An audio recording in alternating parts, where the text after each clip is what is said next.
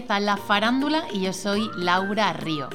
Y oye, ojalá te quedes un ratito por aquí. Hey, ¿qué tal? Te cuento que lo de hoy es media hora de charlita con un viejo amigo. Él es escritor y acaba de publicar su primera novela, su tercer libro, Amor y Ruinas en Memoria de la Mentira. Hablamos de este libro y mucho más. ¿A que sí? Bienvenido a la farándula, querido Rubén de Marina. Hola, muy buenas, Laura. Un placer, estoy encantado, la verdad. ¿Qué tal? Madre mía, qué alegría, cuántos años, muchos tiempos, muchos tiempos, Rubén. Hombre, que nos hemos conocido hace como 13 años por lo menos, o más. Más o menos. Más, más o menos. Y no sé, ahora como cinco que no nos vemos, pero mira, estamos conectados. Las redes nos, nos tienen ahí uniendo siempre, ¿no? Por comentarios que nos hacemos, nos apoyamos. Pues Es verdad, es encantado, encantado de estar aquí. Seguimos dándonos cariñitos, eso sí es verdad. Hombre, vamos. Oye, Rubén de Marina, escritor, Sí. pero yo sé de buena tinta que muchas cosas más. Y la realidad es que yo te dejé en otro punto, en otro momento Sí, claro. y en otras Sí, cosas. Entonces a mí me gustaría empezar la charlita esta Sí. un poco eh, que el punto de partida sea aquel momento en el que yo creo que nos encontramos y tal y como nos encontramos luego un poco las vidas de cada uno cogió un rumbo diferente. Claro. Y yo, corrígeme si me equivoco, creo que fue allá por 2012 Sí. que tú escribías Bruxismo, que era tu primera obra- de teatro. Sí, sí, sí, sí. Pues yo creo que por ahí an- andaba la cosa. Meses antes quizás ya nos conocimos. Sí, no, mira, yo te voy a, a- a- a colocar más en situación aún.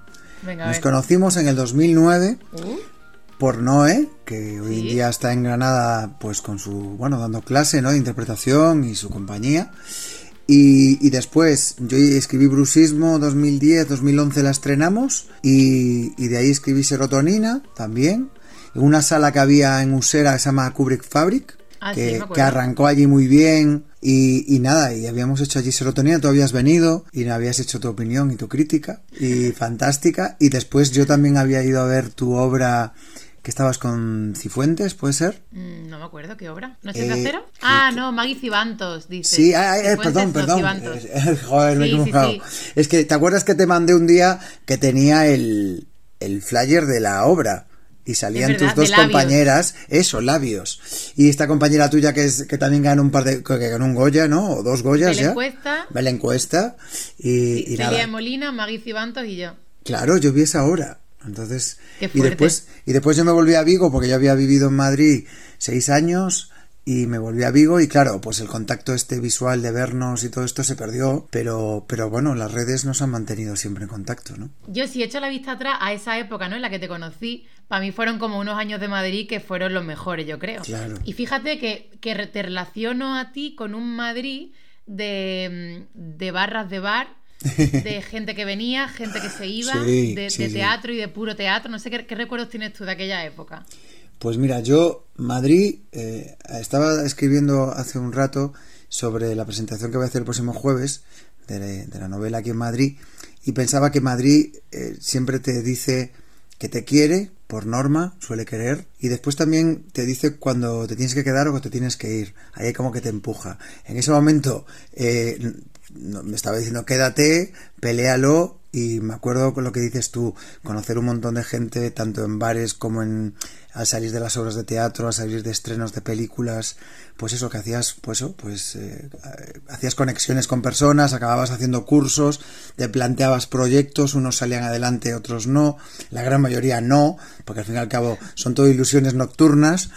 Y, Total. ¿Y, cuántas ilusiones nocturnas había en aquella época, madre? Claro, y creaciones mentales que te haces tú, estar aquí con esta persona acabo de conectar, le he dicho una idea y ella también me ha dicho que sí, que sería maravilloso, pero después llega la realidad de dónde ensayamos, quién lo escribe, quién lo dirige, ¿Quién pone el dinero? quién pone el dinero. De ahí que yo, las dos obras que escribí, Borsismo y Serotonina, al fin y al cabo hice la, la locura esta de cuando lo ves la película de La La Land, ¿no? Que al final la chica se lo escribe. Pues yo también me lo escribí, al final ensayábamos en el salón de casa, al final, es decir, hacíamos todo así y a ver si tocaba la campana. Pero fíjate que yo creo que, que si no fuera por esas ilusiones nocturnas que tú dices, la mitad de nosotros hubiéramos abandonado muchísimo antes, porque Claro. es como que eso nos da como un empuje, tío, y un pellizco ahí de que te levantas al día siguiente como, ¡buah! Conocí ayer a tal persona, que de repente le ha flipado mi proyecto, no sé qué. O sea, yo vivía Sí. muy de, de eso y vamos, me sigue pasando y tengo ya más años que un bosque, vaya. O sea que... No, pero es bueno, pero esa, esa ilusión es la auténtica potencia, ¿sabes? Que, que, te, que te genera las ideas, ¿no? Es decir, cuando tú encuentras a alguien en una conversación que te das cuenta que tiene una forma de ver las cosas parecida a ti o una idea tuya le desprende eh, una luz, ¿no? Y, empiezas a conversar, pues dices tú, para, para algo aterrizas en una ciudad como Madrid. Supongo que le pasará a la gente que aterriza en Londres y le gusta el arte dramático, o la música, o en París, o en Berlín. Es decir, hay ciertos lugares, ciertas ciudades que te van a desprender eso y donde te van a pasar esas cosas. Si vas a la defensiva, pues quédate donde, de donde vienes, porque los que ya son de Madrid ya viven con esto. Al fin y al cabo, los, los fraudes que te pasan después de las ilusiones, si, si, ya eres de esa ciudad como es Madrid, no te duele tanto, pero los que venimos de fuera tenemos la cargada de la mochila llena de ilusiones y es como voy a repartir, a abrazar a todo el mundo, voy a decir quién soy abiertamente, voy a dar ideas. Yo me di cuenta un día que dije, hostia, estoy diciendo las ideas, debía guardármelas yo un poco, ¿no? Es decir, para mí. No, porque es verdad. Qué ¿eh? pena. que uno lo hace con toda la buena intención, ¿no? Pensando eso, que se va a la, gran ciudad y que la gente pues te va a preguntar, ¿quién eres? ¿De dónde viene? ¿no? ¿Y por, qué has venido? Pero la realidad es que no, no pasa eso todos los días, que la gente se interese. Yo me acuerdo de, una directora de casting, no, sé decirte en, qué curso, porque claro, hicimos todos tantos cursos, Laura, curso, curso de interpretación con directores, con directores de casting, con actores que dan cursos, con no sé qué y yo decía, bueno, la nevera está gritando, ¿sabes? Que está pasando hambre. y claro, y, era parte del juego. Evidentemente eso todo nos ha curtido, nos ha enseñado. Todo el dinero invertido, aunque a veces te haya dolido, también te ha enseñado. Pero yo me acuerdo de una editora de casting que me decía, no, eh, eh, no puedes eh, pedir perdón cuando te, cuando cuando haces el casting, ¿sabes? Tienes que ir a por todas, no existe nadie más que tú, tal, tal. Y yo decía, hostia, esto me lo tengo que trabajar porque yo yo me alegraba a veces porque a un compañero le podían dar el papel, ¿sabes? No pasaba nada. Yo me acuerdo que un amigo le dije un día, eh, oye, hay este casting y si quieres te puedo meter y tal, y es un perfil como, como tú y como yo. Y me acuerdo que salí del casting y me dijo, me has, me has, me has dejado jodido. Y dije, ¿por qué? Porque yo nunca te hubiera avisado, ¿sabes? Y eso también lo aprendes, ¿no? Es decir, ese mundo está ahí. Entonces, Total. Eh, es, duro, ¿eh? Es duro cuando un amigo, compañero te dice eso y dices tú, cuidado, ¿sabes? Es decir, pues bueno, Madrid toda esa amalgama y tienes que pues como un esquiador, ir bajando y fum, fum, fum, hacer un buen juego de piernas, ¿no?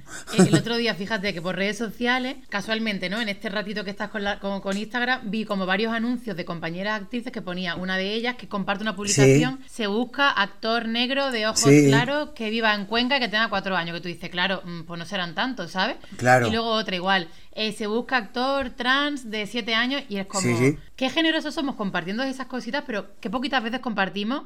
Oye, ¿qué tal directora de casting busca una actriz andaluza de 35 a 40? pues eso no se comparte tanto, es lo que tú dices, ¿verdad? Que... Eh. Hay, yo, yo también he visto anuncios de ese tipo y, y los hay eh, ya te digo, en cosas muy particulares, es decir, como acabas de decir tú. ¿Sabes? Digo yo, es, no sé, es que la entre 25 y 55 no sale nadie diciendo, oye, hay un casting para no sé qué.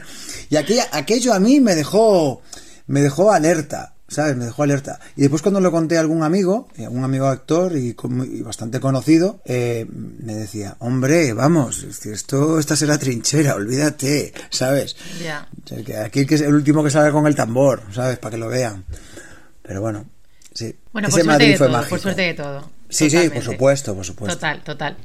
Y fíjate que yo sigo todavía ¿eh? en ese Madrid de alrededor de 2009, como tú decías, con ese Rubén actor. Y antes que. Estoy un poco nostálgica, Rubén. No te, o sea, no sé, se me no te preocupes. todo, no te preocupes. Que hace mucho que nos veíamos, que te tenía ganas. Y antes he dicho, yo tengo un libro que a mí me regaló Rubén y sé que me lo dedico. Sí. Y me regalaste un, un libro de Elizabeth Taylor dedicado, que esto no contaré lo que pone porque esto es una cosa que para ti, para mí, pero fíjate que hablabas de, o sea, te, lo, te digo esto porque de repente al leerlo he dicho, ostras, qué conexión de ese Rubén de 2009 con estas cosas que cuentas ahora y que creo que, que están un poco ahí, que, que, forman parte de tu, de tu novela y tu libro de relatos, ¿no? Y en esa dedicatoria hablabas de, del ruido de la cabeza, hablabas de soledad y hablabas de oscuridad. Wow. creo que son tres cosas que siguen un poco, ¿no? Mm. Total, total.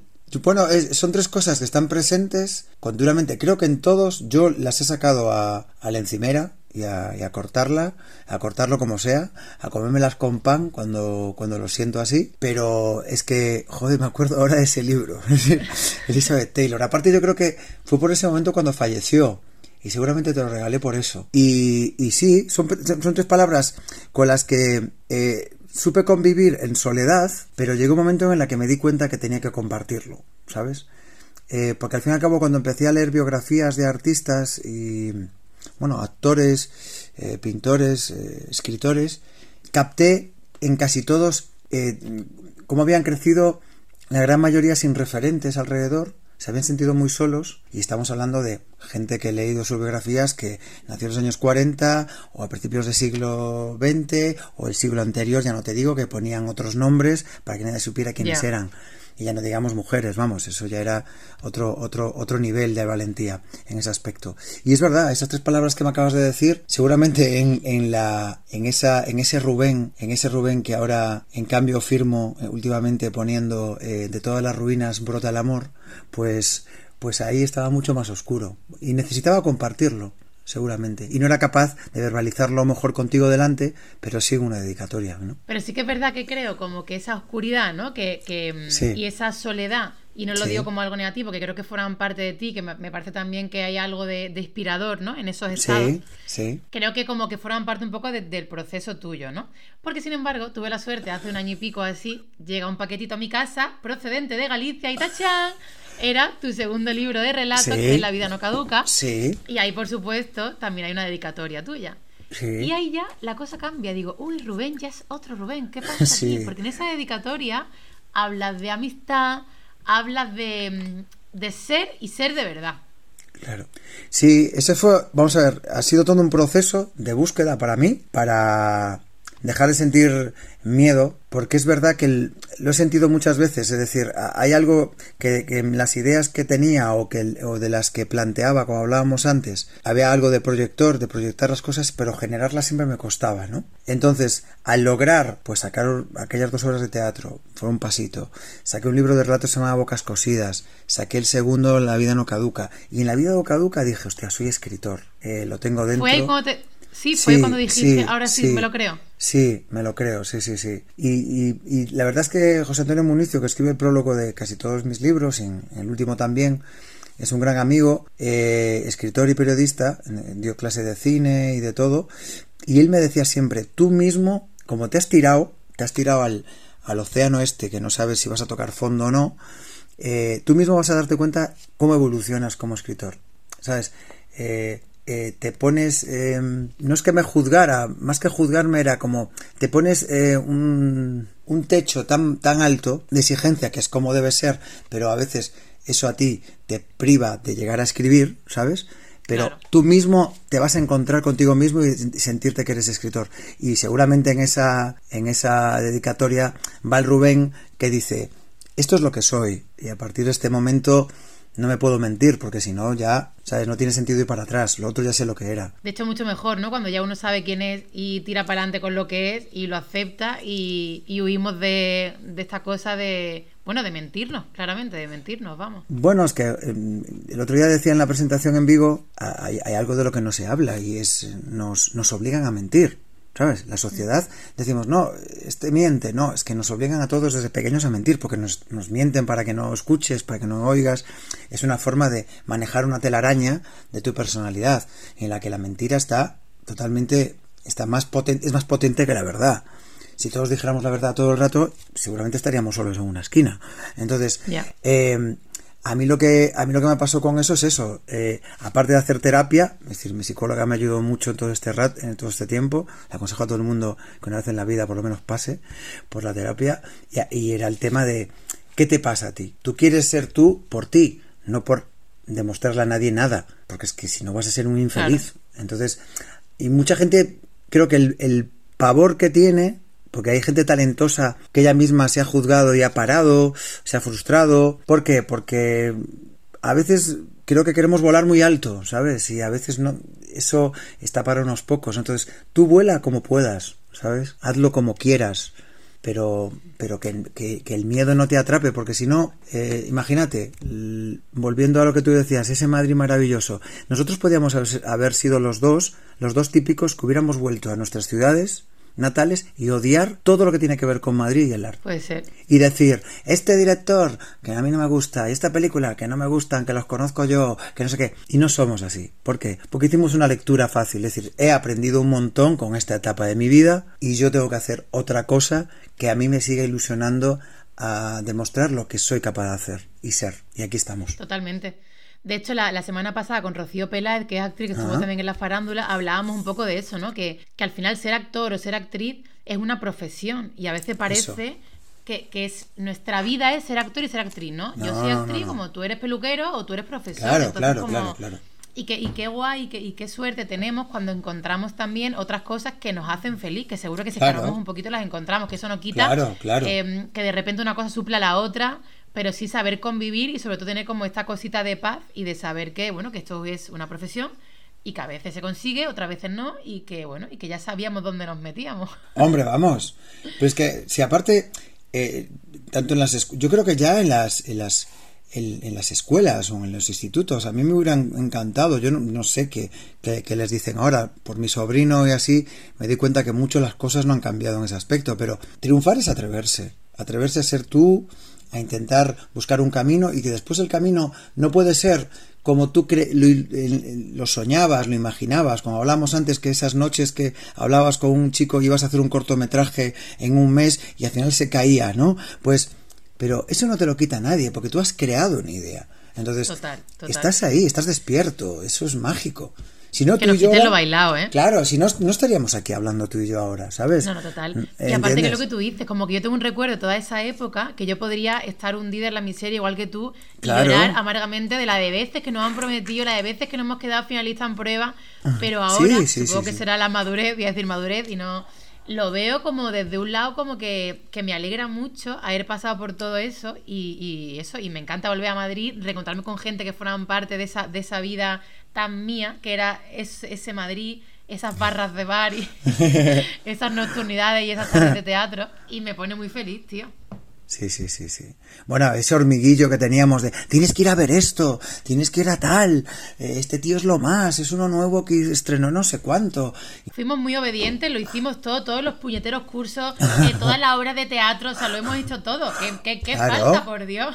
Claro, claro, es que era así. Yo por eso me acuerdo que un día eh, cuando hicimos la primera obra que de brusismo, eh, yo conocí a Laura en un curso de Andrés Lima y la escuché hablar cómo criticó las escenas de los compañeros y dije, hombre, esta chica podía ser la directora de mi obra, ¿no? Y, yo se lo dije ya, no, pero yo, siempre eh, he dirigido infantilos o títeres también, me decía Laura, y yo, pues yo creo que deberías hacerlo y tal. Si quieres te paso el, el texto. Y me acuerdo que Andrés le dijo, dirígela, este, este gallego es un cabrón, es decir, te, ha escuchado y tiene razón, ¿sabes? Es decir, hiciste la contracrítica en las escenas y, te ha, y, te ha, visto el plumero.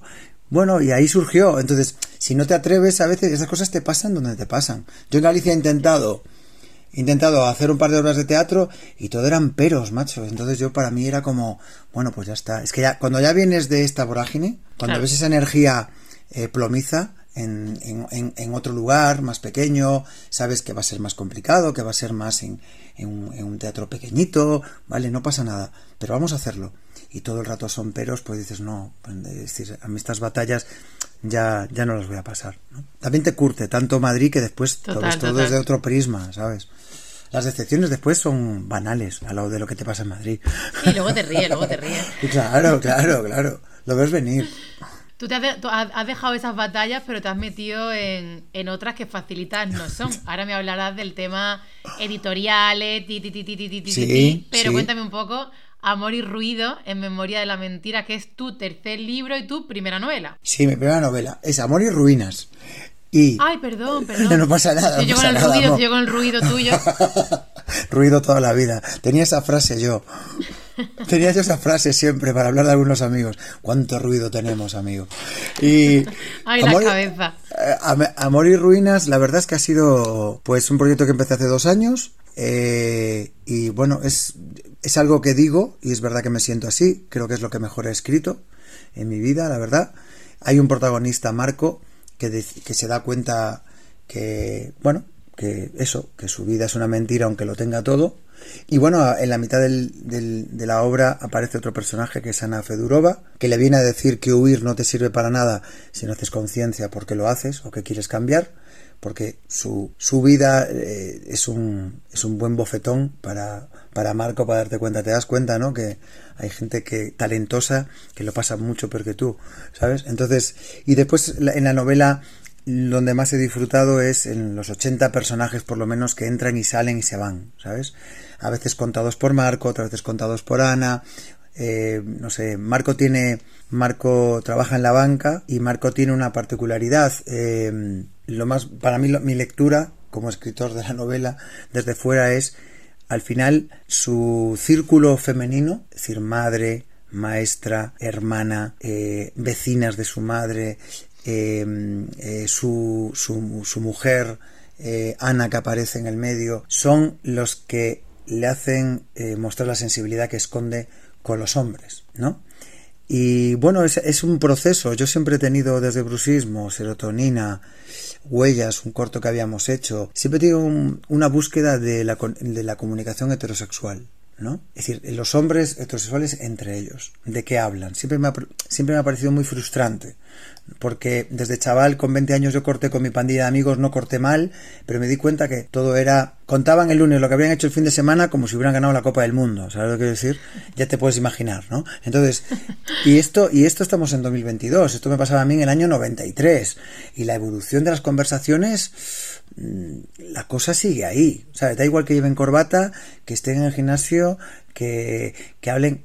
Es de un, de un nivel con el pecho levantado, lleno de aire, siempre como desde ahí, dominando. Y, y, yo siempre tuve rechazo, porque puedo aguantarlo un rato para reírme, un ratito, pero que esa sea mi forma de comunicarme ante el mundo con mis amigos no puede ser. Y a Marco le pasa eso, le hace clic, porque todo el mundo, ese entorno le alaba, es un genio, pero el otro le dice, pero si tú te tocamos y te, atravesamos con un dedo el, corazón y la espalda y, la nuca, es decir, tú no, tú, no, tú no eres fuerte ni eres nada. Entonces él va en busca de ese marco que no tiene, que no iba de fuerte y lo ha perdido. Eso es un poco Qué bonito que le hayas dado a Marcos como esas cositas como tan tuyas y tan íntimas y que la, y que las regales un poco a todos tus lectores. Sí, sí, porque básicamente, bueno, aparte de trabajar con la ficción y la autoficción y mezclarlo todo, eh, a, Marco le doy eso, es decir, una familia normal, que está orgullosa de él, pero dejan, dejan de estarlo porque dicen, tío, este se ha, este se ha convertido en un, ¿sabes? Un, en, un, en un animal, un animal nocturno, pero un animal diurno de las finanzas, ¿entiendes? Y, y bueno, eh, el éxito económico visual de tener cochazos, tener no sé qué. Yo siempre digo que es gente que tiene que llorar mucho a solas. Tienen que ir en el coche y a veces suena una canción o algo o escuchan a alguien en la radio y les tiene que dar unos bajones espectaculares. No me puedo creer que todo el rato puedes estar ahí arriba, ¿sabes? Entonces, bueno, eh, el viaje de Marco va por ahí, ¿sabes? Y le aparece alguien en la mitad, Ana Fedurova, que es, que es, ya te digo, es, le agita todo, le agita todo. Es la explicación de su viaje, porque la palabra, eh, al fin y al cabo, tú te puedes marchar, odio Madrid, y tú te vas para Madrid, no, me voy a Lanzarote, ¿verdad? pero, o, cuando te vayas de tu, cuando vas, cuando te vas de tu pueblo, odio mi pueblo, no, si tu pueblo no tiene la culpa, ¿sabes? Eso es un tema que tú tienes que trabajar. A él le pasa eso, entonces él cree que huyendo, aún no sabe cómo ni hacia dónde va a cambiar, tiene que airearse, tiene que dar, pero aparece alguien en su vida que le dice, tú eres, tú eres un bobo, ¿sabes? y lo que tienes es que ver para adentro de verdad, pero que pero tienes que tienes que decir la verdad quién eres. Y aunque eso te haga cortar con un ambiente que, que a, ti, que a ti no te aporta ni te hace feliz porque no eres tú. Qué guay cuando, cuando, apare, cuando aparece gente que te agita y que te hace mm. así, te zarandea. Claro. Con cosas sencillas como, como el personaje de Ana, ¿no? A Marco. O sea, relájate y sé tú. O sea, que no hace falta que te agiten proponiéndote, no sé, prometiéndote las mil y una noches, o sea, como con cosas tan sencillas y, tan humanas que a veces se nos olvidan, aparezca gente que te la recuerde, me parece que esa gente es la que la que tenemos que tener cerquita y a la que hay que escuchar, desde luego. Claro, eh, bueno, yo, mira, el jueves que viene, que voy a presentar aquí en Madrid la novela, va a estar Fernanda, mi maestra, que tiene 86 años. Y está, Fernanda Mistral, ¿no? Sí, y viene, y viene de, y viene de Buenos Aires pasándose unos días en Mallorca y tiene 86 años y ha pasado de todo en la vida, nunca va contando sus quejas, como dice ella siempre, no, no estoy triste, pero, no, no, estoy, no, no estoy mal, no, no, no estoy triste, no estoy triste, no estoy triste, pero no estoy bien cuando, cuando le pasa algo, ¿no? Y me acuerdo, Fernanda, mira tú que estudiaste interpretación, yo me acuerdo, Fernanda, que me conoció en clase el primer día, me hace hacer una improvisación y me dice, muy bien, muy bien, eres un soldado perfecto, me dijo, ¿sabes? Y, yo quedándome como diciendo, ¿qué querrá decir esto, no? Entonces me dice, no, te lo digo porque eh, ya sabemos que te mueves en el espacio y tal, Ahora lo que necesitamos es que nos haga sentir algo, ¿sabes? no, pero claro, fue fue fantástico porque al fin y al cabo sí, tú claro, era un robot correctito, todo perfecto. y claro, ella me dijo, mira, hay que aflojar aquí el pechito, que lo tienes muy levantadito y qué tal y qué cual y, y claro, me empezó a hurgar y me dijo, mira, vas a sufrir un poco, si quieres te quedas Mm, y si no, no tiene ninguna necesidad. Y yo me iba para casa montones de veces, montones de veces pensando, pero tengo que pasar esto para que esta mujer me dé la caña que me da y tal. Y al final se convirtió en la maestra que nunca había tenido, que nunca nadie se había fijado en mí para decirme, tienes algo que mostrar, tienes algo que enseñar. Y me acuerdo que el último día de clase, que lo contaré el jueves y te lo adelanto aquí, porque fue algo muy bonito, el último día de clase con ella, después de tres años, y se salían todos mis compañeros, me dijo, Rubén, vente aquí. Y me dice, mira, tienes muchas capacidades y ya sabes cómo que puedes manejarlas, ¿vale? Eh, puedes escribir, puedes eh, interpretar, yo te veo, pero hay una cosa que no sabemos si vas a poder manejar, y es tener suerte o no tenerla, ¿sabes? Claro. Entonces, que eso no te frustre. Continúa haciendo lo que te gusta al nivel que puedas, hazlo, ¿vale? Y aquí estoy. ¿En la farándula? En la farándula, con Lau. Che, Rubencito. ¿A qué me decís? Y no, dejá hacerte el gallego, llevas media hora haciéndote el gallego y creo que nuestra audiencia no se merece esta farsa, ¿no? No sé qué ¿Viste cómo somos? Yo cuando llegué a Madrid, Buenos Aires, eh, no sabés lo que fue. Mi familia decía, no volvés más. Y acá, estoy, acá sigo, ¿entendés? Eh, ¿Cuántas veces hablamos tú y argentino, eh? Así. ¿eh? Qué bien lo pasaba. audios compartidos haciendo el. ¿Estás llegando, boludo? ¿Dónde estás, nena? ¿Trabajás en el hotel hoy? ¿Eh? Ay, sí que recuerdo. Llevo cuatro vermús esperándote, pelotudo. Vas a aparecer. Y no sé, Rubencito. Lo hace re bien, ¿eh? Sí, sí, sí, bueno. cuando estuve en Buenos Aires me di cuenta que no lo hacía mal. Lo que pasa es que no me atrevía con ellos porque me estaban cortando todo el rato, ¿sabes? No, así no, nene, así no, olvidate. Pará, pará, estás te pensás que los argentinos nada más que tienen un tonito y no. bueno, que conste que hay, argentinos que el, que el, que, los he pillado imitando así también el castellano y hay muy buenos, ¿eh? Porque, claro, es que hay, hay palabras como la C y la Z que ellos no la pronuncian así como nosotros, ¿sabes? Entonces, según la zona, un chico de Mendoza, mm, yo le decía el otro día, ¿eres andaluz? ¿Y el qué dices?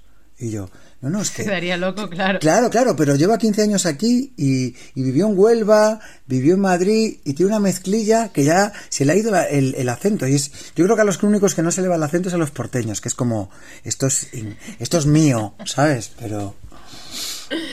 Oye, Rubencito, nos quedamos sin tiempo. Yo no sé si querés decir algo antes de despedirte. Mira, yo quiero decir que estoy súper feliz, me ha hecho mucha ilusión hablar contigo el aprecio, el cariño y la admiración que nos deseamos es mutua. Desde que nos conocimos fue así. Eh, nada, que siga mucho tiempo la farándula, que sigas haciendo proyectos, que yo también te los sigo y que nada, espero que pronto puedas tener la novela, que la puedas disfrutar.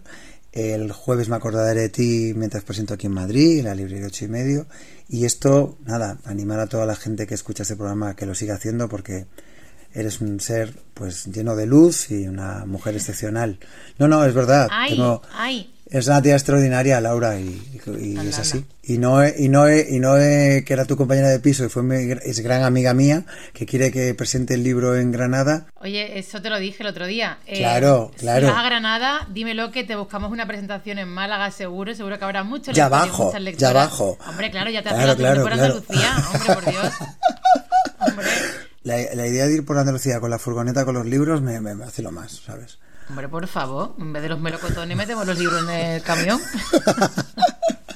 yo lo veo, Rubén, yo lo veo. Y si no, siempre nos quedará Madrid. Hombre, claro. Bueno, querido, que muchísimas gracias por regalarnos este ratito y que, que volvamos a charlar dentro de poco y que muchísima suerte con tu novela. Vale, gracias, Lau. Un, beso enorme para ti, para Farándula y, gracias por haber contado conmigo. Un besazo. Te mando muchos besos. Adiós, guapo. Chao, chao, guapa. ¿Qué? ¿Cómo son los gallegos? ¿A comérselo con papa y con un poquito de pulpo, no? ¿O qué? Te digo una cosa, segundo gallego de la temporada, que llevamos tres invitados. O sea, está la cosa ahí, ojito con Galicia, que viene pegando fuerte. Rubén, gracias por esta charla. Y a vosotros, queridos faranduleros y faranduleras, gracias, gracias, gracias por estar aquí un día más. Nos vemos la semana que viene. Un besito grande.